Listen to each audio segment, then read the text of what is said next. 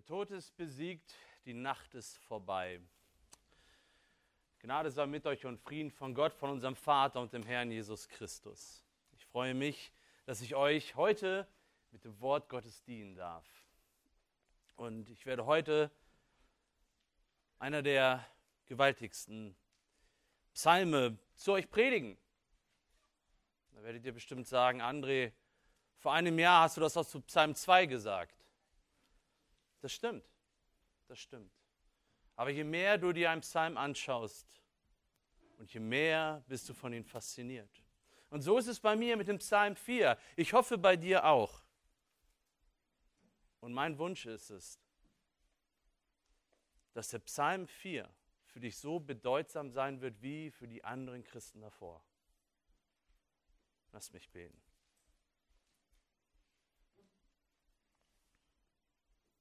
Großer Gott, Herr, wir loben und preisen dich. Danke, dass du unsere Hoffnung bist. Dass unsere Hoffnung nicht in uns ist, sondern dass sie bei dir ist. Und da ist sie gut aufgehoben, Herr. Danke, dass unsere Hoffnung nie enden wird. Und dass du nie versagst. Das hat David erlebt. Das werden wir alle erleben, dass du zum Ziel kommst. Stehe du mir jetzt bei.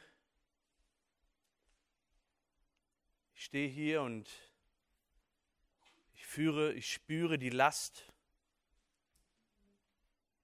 Aber ich weiß, dass du bei denen bist, die, die schwach sind. Mögest du meine Hoffnung sein und meine Stärke, genau auch wie für meine Geschwister. Amen.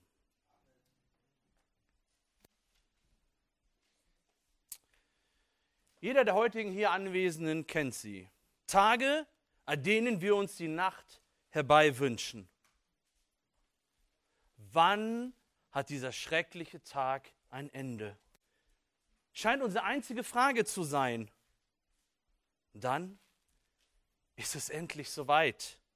Die Nacht ist angebrochen. Und dennoch finden wir keine Ruhe. Der Frieden liegt außerhalb unserer Reichweite. Zuerst haben uns die Nacht herbeigewünscht. Und jetzt bleibt uns nichts anderes übrig, als rastlos auf den Morgen zu warten.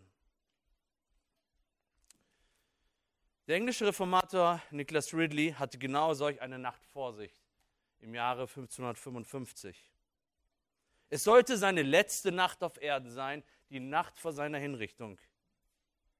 Besorgt bot ihm sein Bruder an, die letzten Stunden mit ihm zu verbringen, ihm beizustehen. Dankend lehnte Ridley ab. Er wollte sich zu Bett begeben und schlafen. Bevor er das tat, sprach er, wie gewohnt, die folgenden Worte. Ich lege mich in Ruhe nieder und schlafe. Denn du bist es, Herr, du allein, der mich sicher wohnen lässt. Am folgenden Tag wurde er in einem Pfahl gebunden und verbrannt. Ridley war einer von diesen gottesfürchtigen Männern und Frauen, die ihren Trost in den Worten Davids gefunden haben. Ich werde mich in Frieden niederlegen und schlafen, denn du allein, Herr, lässt mich sicher wohnen. Psalm 4, Vers 9. Lass Psalm 4 dein Seelsorger sein. Und erkenne, erkenne, dass Gott der einzige wahre Garant für Frieden und Sicherheit ist. Psalm 4. Dem Vorsänger mit Seitenspiel ein Psalm Davids. Antworte mir auf mein Schreien, du Gott meiner Gerechtigkeit. In der Bedrängnis hast du mir Raum gemacht. Sei mir gnädig und erhöre mein Gebet. Ihr Männer, wie lange noch soll meine Ehre geschändet werden? Wie habt ihr das Nichtige so lieb und die Lüge so gern? Selah. Erkennt doch, dass der Herr den Getreuen für sich erwählt hat. Der Herr wird hören, wenn ich zu ihm rufe. Er zittert und sündigt nicht. Denkt nach in eurem Herzen, auf eurem Lager und seid still. Selah. Bringt Opfer der Gerechtigkeit und vertraut auf den Herrn. Viele sagen, wer wird uns Gutes sehen lassen? O Herr, erhebe über uns das Licht deines Angesichts. Du hast mir Freude in mein Herz gegeben, die größer ist als ihre, wenn sie Korn und Most in Fülle haben. Ich werde mich in Frieden niederlegen und schlafen, denn du allein, Herr, lässt mich sicher wohnen. Nicht ohne Grund haben wir heute den Psalm 3 gehört in unserer Schrift Schriftlesung. Beide passen sehr gut zueinander. Das liegt nicht nur einfach an der Reihenfolge. Nach Psalm 3 kommt Psalm 4. In beiden Psalmen finden wir zwei kurze Gebete. Zum Beispiel im Psalm 3, Vers 5. Ich rufe mit meiner Stimme zum Herrn und er hört mich von seinem heiligen Berg. Psalm 4,2, wie gerade gelesen.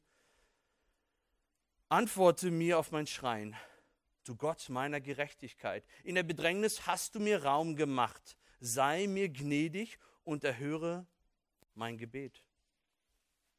Der Psalm 3 wird das Morgenlied genannt.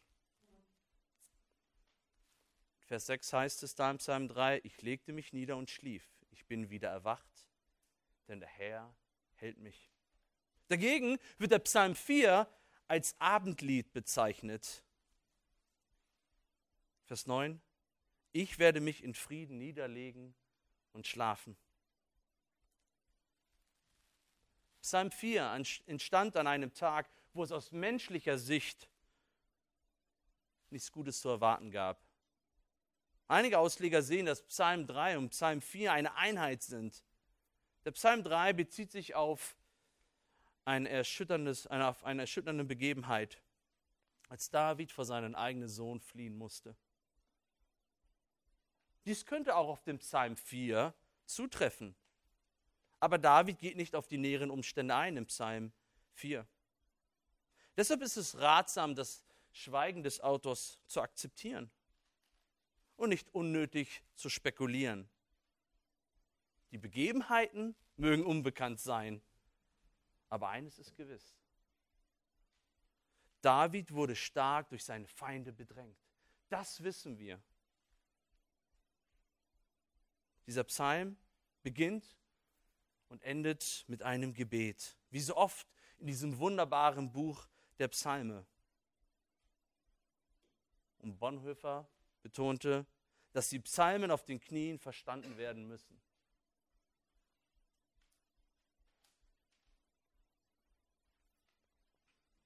Drei Kennzeichen, drei Kennzeichen eines Mannes, dessen unerschütterliche Hoffnung in Gott ruht. Vers 1 bis 2, er bittet Gott um Hilfe. Vers 3 bis 6, er konfrontiert mutig seine Bedränger. Vers 7 bis 9, er findet Frieden in der Gegenwart Gottes. Wir wollen mit dem ersten Kennzeichen eines Mannes, dessen unerschütterliche Hoffnung in Gott ruht, anfangen. Er bittet Gott um Hilfe. Vers 1 heißt es, dem Vorsänger mit Seitenspiel ein Psalm Davids. Die schmerzhaften Erlebnisse eines Mannes wurden in diesem Psalm für uns festgehalten, damit auch wir davon lernen können. Seine Lektion zielt darauf ab, dass wir biblisch auf das Leiden reagieren. Angeleitet durch einen Vorsänger sollte damals die ganze Versammlung der Gerechten diesen einzigartigen Psalm singen. Und aus dem Vers 1 geht auch hervor, dass der Gesang mit Saiteninstrumenten begleitet wurde. Und bevor David seine Bedränger konfrontiert, eröffnet, der, eröffnet David diesen persönlichen Psalm mit einem Ruf zu Gott. Er schaut zu Gott. Er bittet seinen Gott um Hilfe. Vers 2. Antworte mir auf mein Schreien, du Gott meiner Gerechtigkeit. In der Bedrängnis hast du mir Raum gemacht. Sei mir gnädig und erhöre mein Gebet.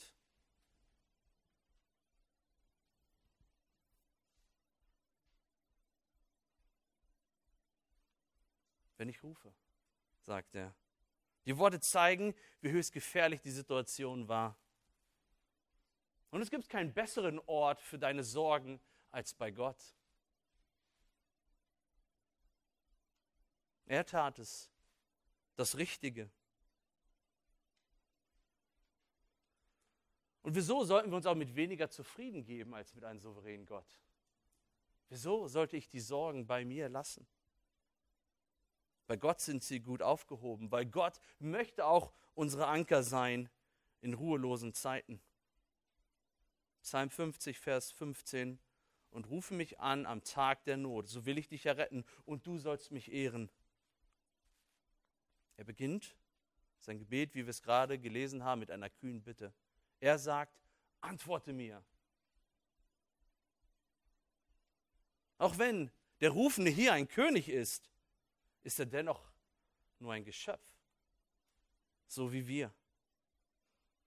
Und jeder, der nur ein bisschen die, Einzigartigkeit Gottes verstanden hat, würde zu Recht fragen, wer ist David? Wer sind wir? Dass wir es wagen können, Gottes Aufmerksamkeit so einzufordern. Hier spricht ein sterblicher Mensch zu dem Schöpfer, zu dem Erhalter, zu dem Lenker aller Dinge. Zu Recht unser Erstaunen. David war nicht nur ein wunderbarer Liederschreiber, er war ein exzellenter Theologe. Die Lehre über Gott und die Lehre von Gott war David vertraut. Er kannte den Charakter Gottes. Er erkannte, dass Gott seine Bündnisse hält, dass er allmächtig ist, dass er souverän ist. Und deshalb ruft er zu ihm. Zweitens, er hatte eine Beziehung zu diesem Gott. Er hat es nicht, oder wir haben es nicht mit einer anonymen Gottheit zu tun. Wir haben einen persönlichen Gott. Und deshalb ruft er zu ihm. Und wie beschreibt David Gott in Vers 2? Gott meiner Gerechtigkeit. Das Wort Gottes kennt keinen sündlosen Menschen. Denkt an Psalm 14 oder Römer 3. Aber was diese Angelegenheit betrifft, war David schuldlos. Er wurde zu Unrecht verunglimpft. Gott ist der Richter zwischen David und seinen Verleumder. David bittet um ein Urteil. Er wendet sich an die höchste Instanz, an den Schöpfer des Universums. Gott war und ist immer gerecht, das wissen wir. Und David bezieht Gottes Gerechtigkeit auf sich selbst. Ihm ist bewusst, dass seine Gerechtigkeit nichts wert ist, wenn sie nicht von Gott ist. Oder wenn Gott sie nicht bestätigt. Und er sagt, in der Bedrängnis hast du mir Raum gemacht. Hier bezieht sich David auf vergangene Situationen, in denen Gott Rettung geschenkt hat. Er ist nicht vergesslich, wenn es darum geht, was sein Gott für ihn gemacht hat. Er denkt an das Vergangene. Das Wort Bedrängnis steht sinngemäß für eine enge Situation. Und diese Situationen, in denen David sich befand, waren geradezu erdrückend. Sprichwörtlich könnte man sagen, er stand mit dem Rücken zur Wand. Kein Vor, kein Zurück. Gefangen in der Situation. Und dann lesen wir diese wunderbaren Worte, du hast mir Raum gemacht. Gott greift ein. Er endet alles zum Guten oder er wendet alles zum Guten. David schaut auf die Vielzahl seiner Gebetserhörung zurück. Gerade er, als er zum König gesalbt wurde, und schon stand er auf der Abschussliste von Saul. Er musste vieles erdulden, bevor Gott ihm das Königreich erst gab. Oder denkt an Psalm 3, einen Putschversuch seines Sohnes, den Gott verhinderte. David hat viel mit Gott erlebt. Sei mir gnädig und erhöre mein Gebet. Er bittet, dass Gott die aktuelle Situation wie damals in diesen Zeiten zuvor zum Guten wendet. Wenn David seinen Gott um Hilfe bittet, hat er immer seine Eigenschaften vor Augen. Wie schon erwähnt, er war ein guter Theologe. Und deshalb ist es wichtig, lasst uns nicht mit einer Haltung ins Gebet gehen, als, Gott, als, als ob Gott uns noch nie geholfen hat. Nicht nur David hatte eine Geschichte mit Gott, auch du hast eine Geschichte mit Gott, wenn du ein Christ bist, wenn du zu ihm gehörst. Und manchmal frage ich mich, habe ich Gebetsamnesie? Habe ich etwa die Güte Gottes vergessen?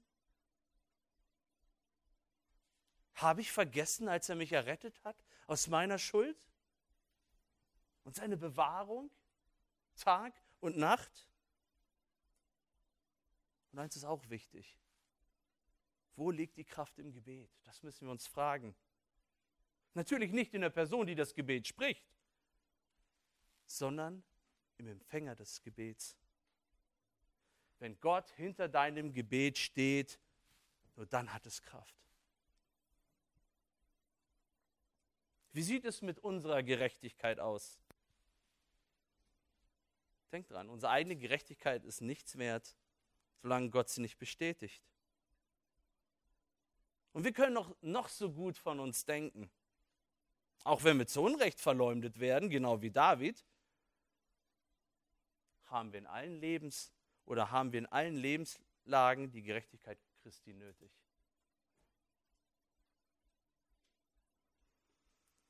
Wir sind beim zweiten von drei Kennzeichen eines Menschen, dessen unerschütterliche Hoffnung in Gott ruht. Er konfrontiert mutig seine Bedränger. Vers 3 bis 6. Nachdem Gott, nachdem David zu seinem Gott gebetet hat, wendet er sich zu den Menschen.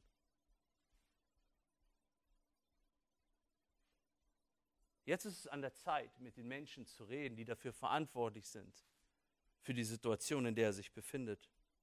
Aber zuvor hat er mit Gott gesprochen.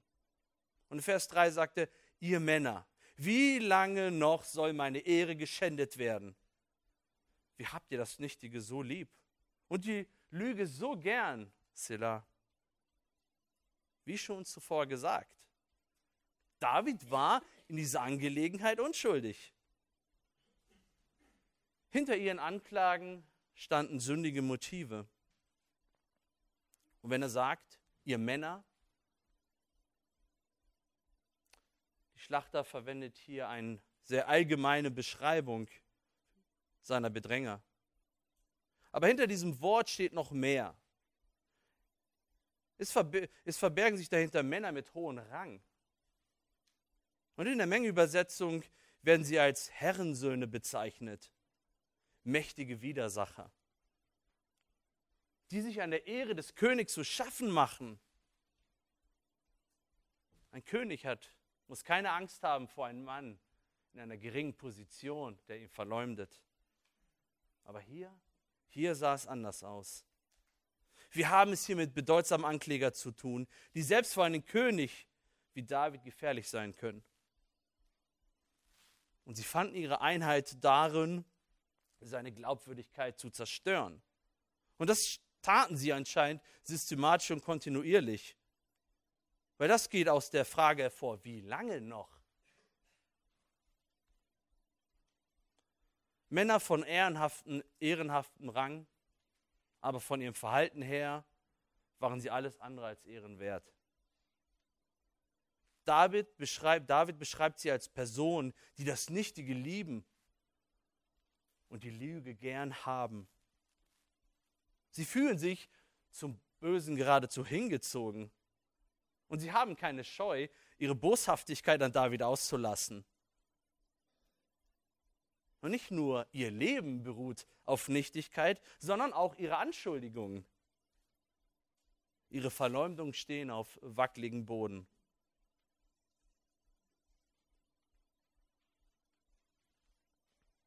Heißt es nicht in der Bergpredigt?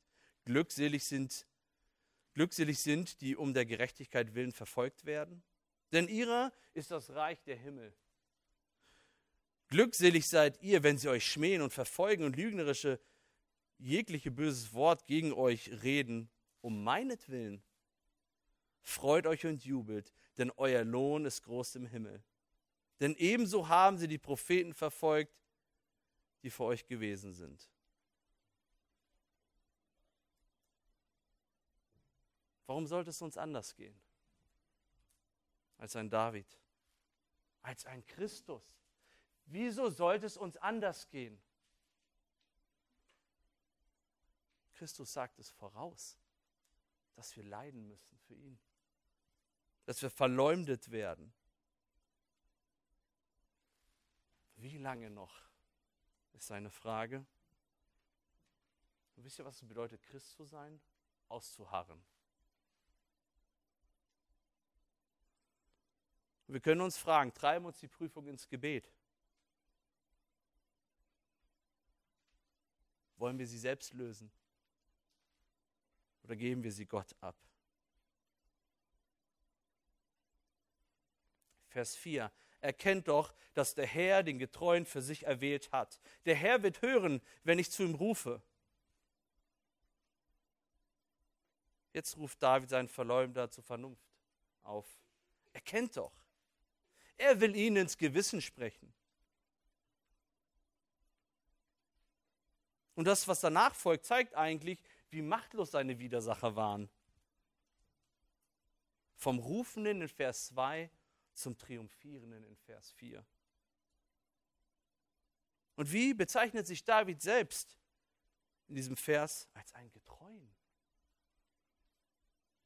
Und das Wort, was sich dahinter verbirgt, zeigt, dass die Treue nicht aus David selbst entspringt. In anderen Worten sagt er, ich bin ein Empfänger der loyalen Liebe Gottes. So sieht er sich, so bezeichnet er sich. Und deshalb, und nur deshalb kann er sagen, der Herr wird hören, wenn ich zu ihm rufe. David ist felsenfest davon überzeugt, dass er als Sieger aus der Situation hervorgehen wird. Warum? Weil er auf der, der richtigen Seite des Konflikts steht. Weil er auf der richtigen Seite der Geschichte ist. Weil er auf der Seite des Siegers steht. Gott hat David erwählt. Für sich. Sein König. Und er Gott hat ihn auf seine Seite geholt. David konnte sich das nicht erarbeiten. Und wenn du Christ bist, dann gilt es auch für dich. Christus hat dich auf die Seite Gottes gezogen. Und egal, wenn du der letzte Christ auf Erden bist, ein Christ plus Gott ist immer die Mehrheit. Leben wir, leben wir in diesem Bewusstsein? Wir können uns fragen, wo stehst du? Wo bist du? Auf welcher Seite? Bist du auf der Seite der Verleumder oder auf der Seite Gottes? Diese Frage kannst nur du beantworten. Ich kann es nicht für dich tun. Vers 5. Er zittert und sündigt nicht. Denkt nach in eurem Herzen, auf eurem Lager und seid still. Selah. Er zittert und sündigt nicht. Es gibt zwei e- Emotionen, die mit Zittern in Verbindung gebracht werden. Das eine ist das Zittern aus Angst. Und das zweite ist das Zittern aus Zorn. Kennt ihr das? Wenn jemand vor Zorn zittert? Wenn seine Oberlippe zuckt? Wenn der ganze Körper zeigt, was er gerade empfindet? Und das Erzittern, das wir hier am Anfang des Verses finden, bezieht sich auf das Zittern vor Zorn. Und Paulus greift auch diesen Gedanken auf in Epheserbrief Kapitel 4, Vers 26. Da heißt es, zürnt ihr, so sündigt nicht. Die Sonne gehe nicht über euren Zorn, über, über eurem, oder die Sonne gehe nicht unter über eurem Zorn. Das Wort Gottes kennt guten und bösen Zorn. Wenn du aus Liebe zu Gott und deine Mitmenschen über Unrecht, Unmoral, Gottlosigkeit zürnst, dann ist Zorn was Gutes. Aber der Zorn der Widersacher Davids ist alles andere als gut. David fordert sie auf, nicht zu sündigen. Anstatt ihrem hitzigen Gefühl nachzugeben, sollen sie zur Ruhe kommen und darüber nachdenken, über das Gehörte. Sie sollen darüber reflektieren und sich von ihrer Sünde abwenden. Denkt nach. Denkt nach in eurem Herzen. Das Herz spielt in der Bibel eine wichtige Rolle, auch in den Psalmen.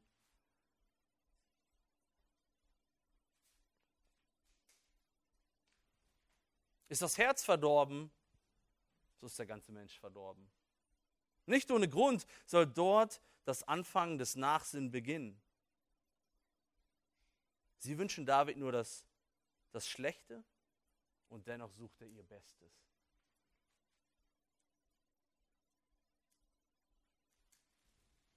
Und so wie es ist, beide Seiten brauchen Reinigung.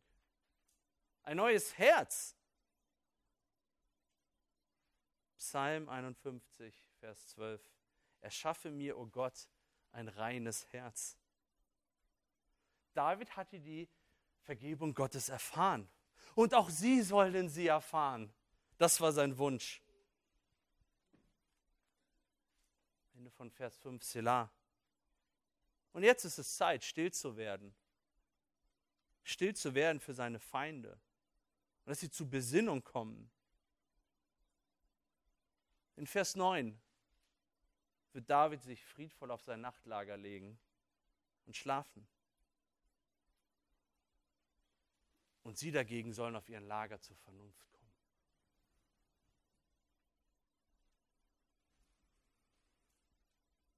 Also lasst uns aufhören, wütende, verängstigte Christen zu sein. Lasst uns lieber die frohe Botschaft der Welt da draußen bringen. Und denkt dran, je mehr, je mehr uns die Welt bedrängt, umso mehr finden wir unser Vertrauen in Gott.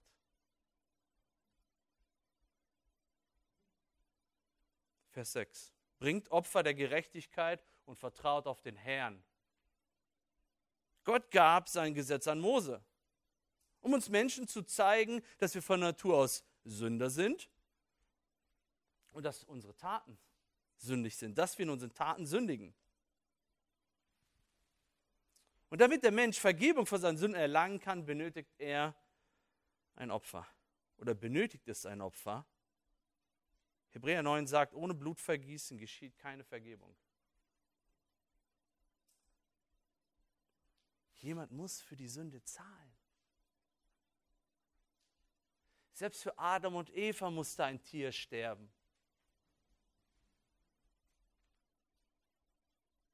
Und dank dem Gesetz Gottes wird uns der Spiegel vorgehalten und wir erkennen, wie sündig wir sind.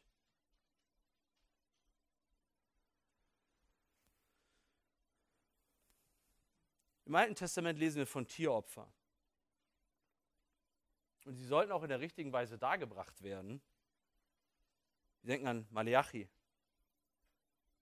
In Kapitel 1 gibt es von minderwertigen Opfern die Rede, die Gott gebracht werden. Verunreinigtes Brot, blinde und lahme Tiere. Und dann heißt es, Kapitel 1, Vers 10, es soll doch lieber gleich jemand von euch die, von euch die Tür des Tempels schließen, damit ihr nicht vergeblich mein Altarfeuer anzündet. Ich habe kein Wohlgefallen an euch, spricht der Herr der Herrscher Und die Opfergabe, die von euren Händen kommt, gefällt mir nicht. Nicht nur die Weise, wie das Opfer dargebracht wurde, war entscheidend, sondern auch die innere Haltung beim Opfern. Psalm 51. Die Opfer, die Gott gefallen, sind ein zerbrochener Geist. Ein zerbrochenes und zerschlagenes Herz wirst du, o oh Gott, nicht verachten. Und nur ein zerbrochenes, zerschlagenes Herz vertraut auf Gott. Und deshalb auch seine Anforderung oder seine Aufforderung in Vers 6, dass sie auf Gott vertrauen. Ja, sie haben sich an David versündigt. Dennoch ist jede Sünde in erster Linie gegen Gott gerichtet. Und deshalb ist es so entscheidend, dass wir Gottes Vergebung haben. In der heutigen Zeit sind die Tieropfer, die kontinuierlich dargebracht wurden, nicht mehr nötig. Warum? Warum sind sie nicht mehr nötig? Warum hat das Schlachten von Tieren ein Ende gehabt? Weil Christus sich als Opfer dargebracht hat. Und das einmalig. Und wie musste das Opfer sein?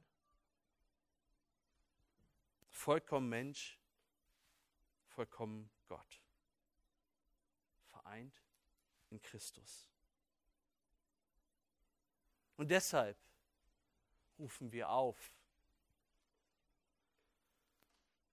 dass die Menschen an dieses Opfer glauben, an das, was Christus getan hat am Kreuz.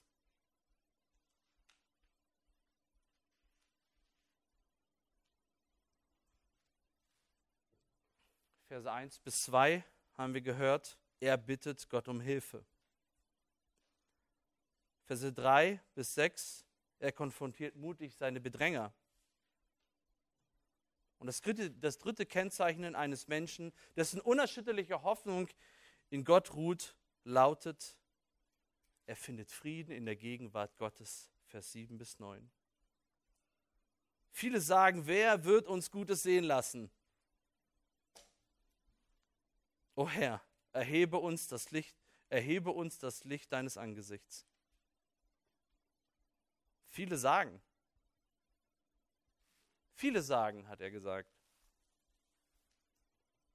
Wer wird uns Gutes sehen lassen? Hier zitiert David eine allgemeine Aussage in Bezug auf Leid. In anderen Worten, wie soll aus Schmerz und Leid was Gutes kommen? Und auch wir kennen diese Fragen. Und auch wir haben diese Frage gestellt. Ist es nicht so? Und auf die Frage nach dem Sinn des Leidens kann der Mensch dir keine Antwort geben und keine Antwort finden außerhalb von Gott. Ihm bleibt es nichts anderes übrig, als mit Ratlosigkeit das Leid über sich ergehen zu lassen und auf bessere Seiten, äh, Zeiten zu hoffen. Das ist die menschliche Perspektive im Leid. Und wie der Mensch unzählige Fragen zum Thema Leid stellt, gibt David dennoch nur eine Antwort. Er beantwortet diese wichtige Frage mit einem Einzeiler. O Herr, erhebe über uns das Licht deines Angesichts. Und diese wunderbaren Worte sind uns gut vertraut. Ja, sie stammen aus dem priesterlichen Segen aus 4. Mose 6. Da heißt es, der Herr segne dich und behüte dich. Der Herr lasse sein Angesicht leuchten über dir und sei dir gnädig. Der Herr erhebe sein Angesicht auf dich und gebe dir Frieden. Gute, vertraute Worte. Nicht nur für David, sondern auch für uns. Und das Gesicht Gottes steht für die Gegenwart Gottes. Und das leuchtende Angesicht Gottes über uns für all das Gute, für den Segen, den er uns schenkt.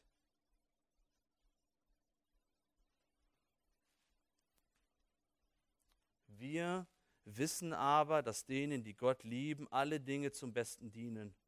Denen, die nach dem Vorsatz berufen sind. David sieht im Leid die gütigen Hände seines Gottes. Einer hat so treffend gesagt,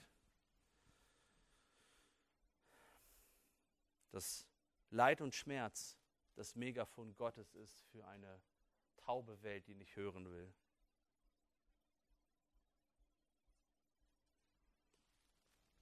Vers 8.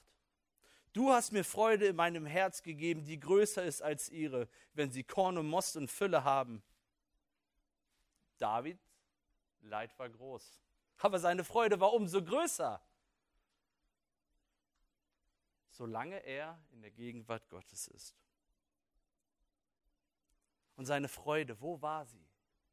Sie war im Inneren.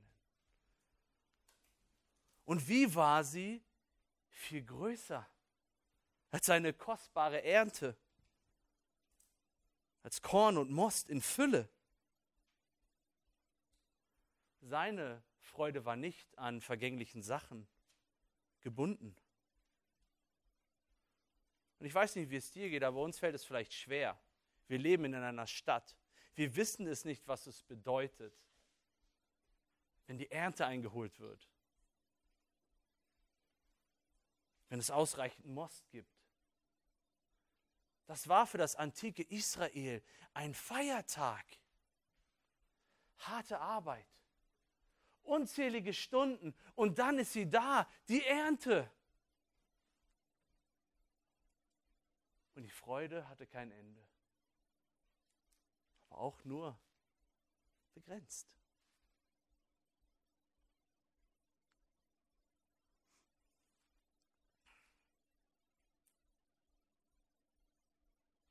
Korn und Most vergeht, aber die Freude in deinem Herzen kann dir niemand nehmen.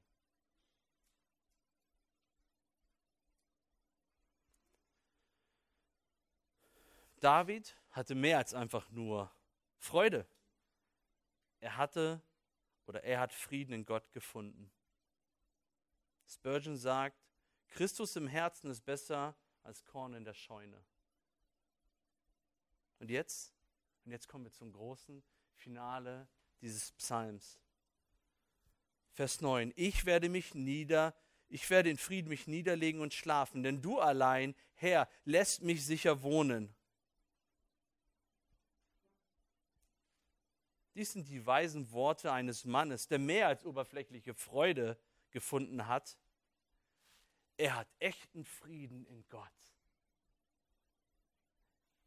Er hat Shalom. Und dieser Frieden kommt von Gott selbst. Und wie wir unsere Nacht verbringen, sagt einiges über uns aus. Es sagt einiges, wie, wie wir über Gott denken.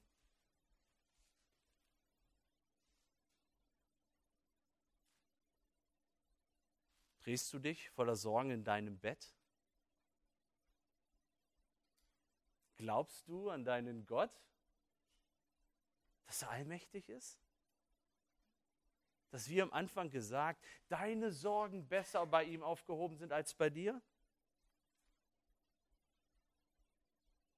Und deshalb ist es so wichtig.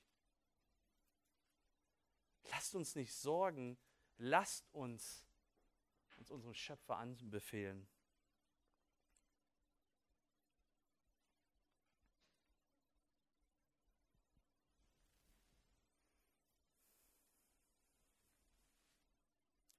Wir kennen Römer 8, Vers 28. Aber haben wir es ergriffen? Dass alles uns zum Guten dienen muss, die Gott lieben? Lasst uns zum Anfang der Predigt wieder zurückkehren. Ich möchte dich fragen, woraus schöpfst du deine Kraft an schweren Tagen, in schweren Nächten? Und wenn es soweit ist, dass die letzte Nacht deines Lebens vor Augen steht, was wird deine Garantie, dein Schutz und dein Frieden sein? Und auf diese Frage oder diese Frage solltest du für dich selbst heute beantworten. Du brauchst heute eine Antwort, weil morgen kann es zu spät sein. Ruhst du mit einer unerschütterlichen Hoffnung in Gott? Wie ein Ridley? Wie ein David? Christus war ihre Garantie, ihr Schutz und ihr Frieden. Bitte Gott um Hilfe. Finde Frieden in Gottes Gegenwart. Und du wirst Mut haben gegen deine Bedränger. Römer 8. Wer will gegen die Auserwählten Gottes Anklage erheben? Gott ist es doch, der rechtfertigt. So gibt es jetzt keine Verdammnis mehr für die, welche in Christus Jesus sind, die nicht gemäß dem Fleisch, sondern gemäß dem Geist Was für eine Zusage. Und genau mit dieser Gewissheit verstarb Ridley. Als die Flammen emporschlugen, rief er, Herr, in deine Hände befehle ich meinen Geist. Nimm meinen Geist auf. Was für ein Seelsorger ist doch der Psalm 4. Ich hoffe auch deiner. Lasst uns beten.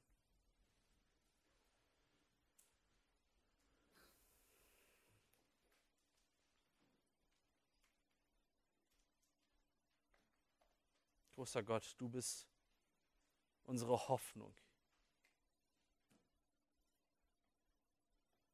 Wir klammern uns an dir in allen Lebenslagen.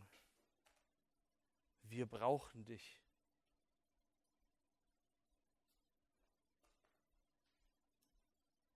Danke, dass wir in deiner Gegenwart sein dürfen. Dass du mit denen bist, die zerschlagenen Herzen sind und auf dich vertrauen. Hab Dank, dass wir eine Zuversicht haben, die nicht von dieser Welt ist. Unsere Zuversicht ist Jesus Christus, der zu Rechten Gottes sitzt und eines Tages wiederkommen wird in Herrlichkeit. Amen.